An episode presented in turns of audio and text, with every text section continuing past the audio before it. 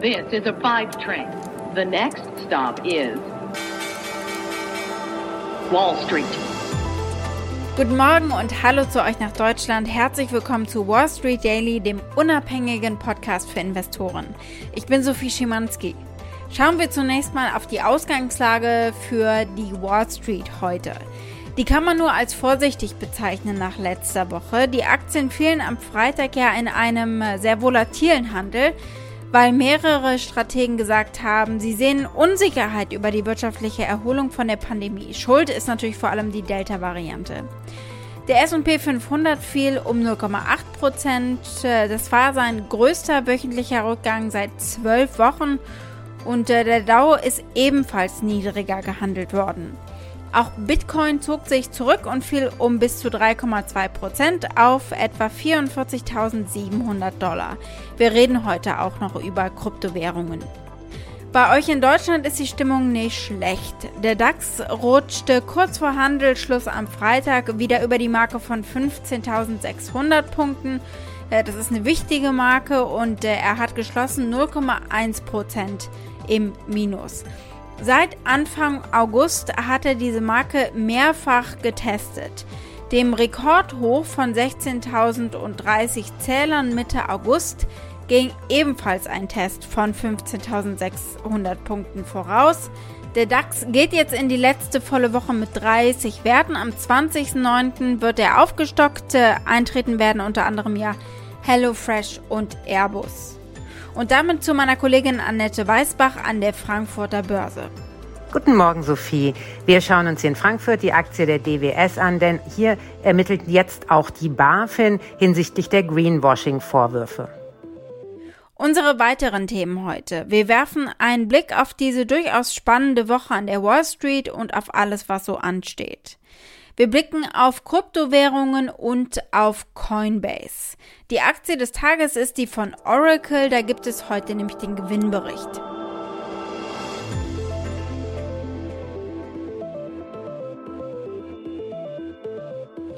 Werfen wir als erstes mal einen Blick auf diese Woche. Es ist, kann man so sagen, die Woche des Konsumenten in den USA. Es gibt den neuesten CPI-Wert, der kommt morgen, also der Konsumentenpreisindex. Und äh, der gibt uns und der Notenbank natürlich Aufschluss über die Inflationsentwicklung im vergangenen Monat. Die Daten für den Monat August gibt es also morgen am 14. September um 14.30 Uhr eurer Zeit. Deswegen wird es diese Woche auch wieder viel um die Notenbank und Geldpolitik gehen. Wir sprechen morgen im Vorfeld des Berichts noch einmal genauer darüber, was er bedeutet und was erwartet wird. Und am Freitag gibt es das Verbrauchervertrauen. Und äh, dann ist ein Highlight diese Woche sicherlich das Apple-Event morgen. Dann heißt es wieder: Hello and welcome back to Apple Park. After the challenges of this past year, we're optimistic that brighter days are just in front of us. Wir sprechen Mittwoch natürlich äh, über die neuen Produkte. Letzte Woche hätte eine große Woche für Krypto sein sollen, aber man kann eigentlich nur sagen von wegen. Die Woche, in der Bitcoin in die Rangliste der offiziellen Währungen der Welt aufgenommen wurde, Stichwort El Salvador, hätte ein Wendepunkt für Kryptobullen sein sollen und äh, für die Konstellation börsennotierter Unternehmen, die sich eben um Bitcoin drehen. Es lief aber nicht so gut. Wir haben letzte Woche schon darüber gesprochen. Der Rollout in El Salvador war von Pannen geprägt und äh, da war auch noch mehr. Global haben politische Entscheidungsträger Warnungen vor der Volatilität von Kryptowährungen immer wieder ausgesprochen. Und Coinbase Global, die größte US-Börse für diese Token, sagte, dass sie von der SEC, also der Börsenaufsicht in den USA, verklagt werden könnten was natürlich signalisiert, dass die Aufsichtsbehörden bereit sind, gegen diese Branche jetzt wirklich auch vorzugehen. Wir blicken noch mal kurz äh, auf das, was bei Coinbase los war. Coinbase Global CEO Brian Armstrong ist außer sich äh, aufgrund äh, dieser Aussage der SEC, dass sie eben vorgehen wollen gegen Coinbase und sagt, das Verhalten des SEC-Vorsitzenden Gary Gensler sei dürftig und zwielichtig. Das geht selbst TV-Legende Jim Cramer zu weit. Der sagt, damit hat Armstrong die Börsenaufsicht erst recht auf den Plan gerufen. Und das sei noch blöder als das, was Musk gemacht hätte. Das Blödeste jemals. Eine gute Strategie sei es, sich nicht mit einer Regulierungsbehörde öffentlich, in diesem Fall auf Twitter, anzulegen. Das sei kein Straßenkampf. Er selbst kenne Gensler seit 20 Jahren und äh, er sei sehr gebildet und klug eben und alles andere als äh, dürftig. This is more stupid than what Musk did. I don't want to call it moronic. I'm going to leave it at one of the most stupid things I've ever seen. Really? Wait, what part of it is stupid? Publicly putting oh, this sketchy? out on calling calling Gensler sketchy? David, David, this is not Harvard versus Yale. You know what's a good strategy? Now, typically Shutting you would... up. They're a regulator. They regulate Coinbase. I think Gary, and I've known Gary for 20 years, is probably the most sophisticated of regulators. So the idea that Brian Armstrong, obviously a self-interested man, wants to take on the SEC, what does he think? What is it like a street fight?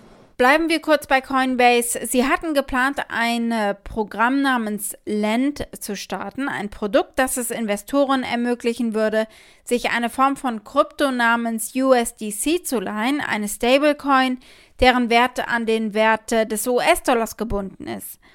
Im Gegenzug würden die Kreditgeber in diesem Sinn 4% Zinsen auf das Darlehen erhalten, natürlich ein weitaus höherer Zins als traditionelle Banken derzeit äh, auf ihren Bankkonten, auf Sparkonten anbieten. Damit wollen sie sich also äh, etwas annehmen und auch etwas übernehmen, was die traditionellen Banken sonst machen. Und das wird die SEC ebenso nicht zulassen und äh, klagen, sollten sie das Produkt Lend wirklich anbieten. Das alles traf auch die sehr hochfliegenden Aktien, die an Kryptowährungen gebunden sind. Leerverkäufer haben Witterungen aufgenommen und haben ihre Wetten gegen Bitcoin und Aktien in diesem Bereich äh, erhöht. Das Bitcoin-Mining-Unternehmen Marathon Digital Holdings zum Beispiel brach Dienstag um 18% ein und dann war da ein Indikator von S3 Partners, der den Anteil des Short-Interesses als Anteil des Streubesitzes berechnet und äh, der tickte für diese Aktien eben auch höher. Händler haben auch ihre Wetten erhöht auf weitere Rückgänge bei MicroStrategy. Die sind ja auch sehr stark in Bitcoin investiert. Sie erhöhten ihre Wetten auf Rückgänge bei Riot Blockchain und BitDigital, die alle während der verkürzten Feiertagswoche trotzdem um 14% oder mehr fielen. Und damit gehen wir zu meiner Kollegin Annette Weißbach nach Frankfurt. Der Vermögensverwalter, der zur Deutschen Bank gehört, DWS, wird nun auch von der BaFin zum Thema Greenwashing untersucht. Erklär uns doch mal bitte, was genau da eigentlich vor sich geht, Annette. Die BaFin guckt sich jetzt ganz genau die Rolle des Aufsichtsratsvorsitzenden der DBS-Gruppe an. Das ist Karl von Rohr und der ist auch der Vize-Vorstandsvorsitzende der Deutschen Bank. Und da wird es nämlich genau interessant, denn welche Rolle spielt Karl von Rohr und welche Rolle spielt die Deutsche Bank in dem sogenannten Greenwashing-Skandal? Was bei der DWS passiert ist, dass die ehemalige Head of ESG, die den Asset Manager verlassen hat und nun jetzt aber im Nachgang gesagt hat, dass die Aus Aussagen der DWS, dass ein Großteil der Anlagen ESG-konform seien, absolut falsch seien. Und das hat im, am 25. August zu einem veritablen Kursrutsch geführt. Da sind die Aktien des Asset Managers um 12 Prozent in die Knie gegangen. Und nun guckt sich die BaFin genau die Situation auch nochmal an. Die amerikanische SEC, die Securities and Exchange Commission, die untersucht schon die DWS genau und hier könnte es wirklich zu Problemen kommen. Hat das denn auch Bedeutung für die weitere Industrie? Das ist natürlich für die gesamte Branche ein Problem, denn ESG ist in aller Munde. Anleger wollen ESG-konforme Produkte haben. Aber das Problem ist, es gibt keine einheitlichen Standards. Was ist denn eigentlich ESG? Und hier ist genau das Problem. Und wie ist denn ein ESG-Rating-Prozess überhaupt abzubilden in einer Organisation? Die DWS hat sich da sehr weit aus dem Fenster gelehnt. Der Vorstandsvorsitzende Asoka Wörmann hat noch bei der Hauptversammlung in diesem Jahr gesagt, dass ein Großteil aller Anlagen quasi ESG äh, geratet seien. Im Nachgang jetzt kam irgendwie heraus, dass sie quasi nur in ein Raster oder durch ein Raster durchgejagt worden sind und überhaupt nicht ESG-konform sind. Und das hat die Anleger wirklich auf dem falschen Fuß erwischt. Und man geht natürlich davon aus, dass viele Fondshäuser vielleicht den Anteil ihrer ESG-konformen Anlagen absolut überproportional abbilden. Denn, wie gesagt, ähm, die Anleger wollen gerne ESG-konforme Produkte, aber der Markt kommt da eigentlich gar nicht hinterher. Und deswegen ist es auch von Relevanz für andere Fondshäuser. Wirf doch mit uns mal bitte einen Blick auf diese Woche. Was könnte wichtig werden in Frankfurt? Die letzte Woche hat der DAX ja mit leichten Verlusten äh, die Woche abgeschlossen. In der neuen Woche könnten die Impulse vor allem aus dem Ausland kommen, vor allem aus China, wo man Industrieproduktionszahlen bekommt. Und die sind natürlich auch immer wichtig für deutsche Unternehmen. Interessanterweise ist Morgan Stanley mit einer Studie rausgekommen, wo sie den DAX übergewichten mit dem Hintergrund, dass der DAX im Vergleich zum Beispiel zum CAC 40, dem französischen Leitindex, nur halb so gut performt hat seit Jahren Jahresanfang, denn im DAX sind sehr viele sehr hochzyklische Werte.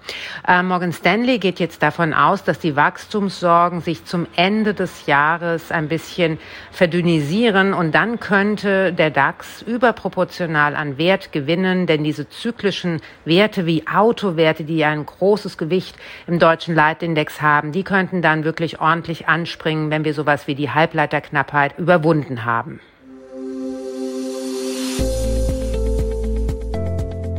Die Aktie des Tages ist die von Oracle. Da gibt es heute den Gewinnbericht. Wenn JP Morgan und andere große Banken am 13. Oktober ihre Ergebnisse für das Septemberquartal veröffentlichen, werden wir nämlich bereits Ergebnisse für das Augustquartal von fast zwei Dutzend S&P 500 Mitgliedern gesehen haben.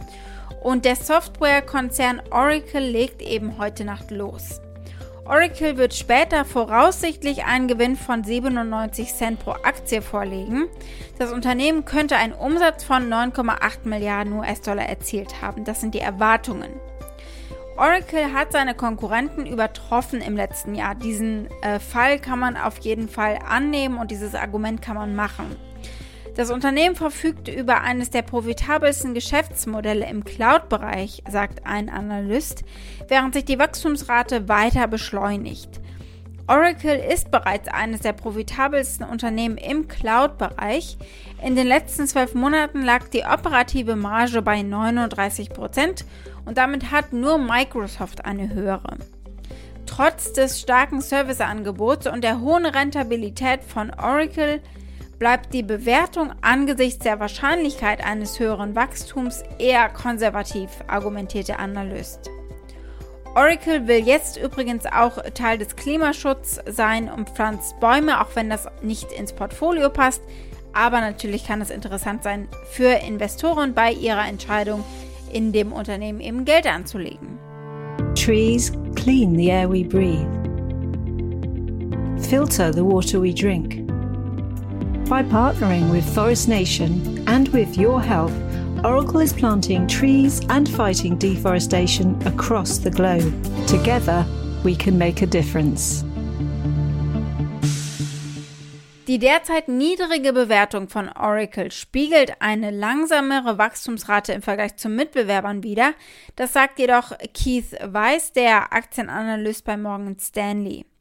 Die angepeilten 97 Cent pro Aktie entsprechen einem Wachstum von 4% gegenüber dem Vorjahr von 93 Cent pro Aktie eben hoch.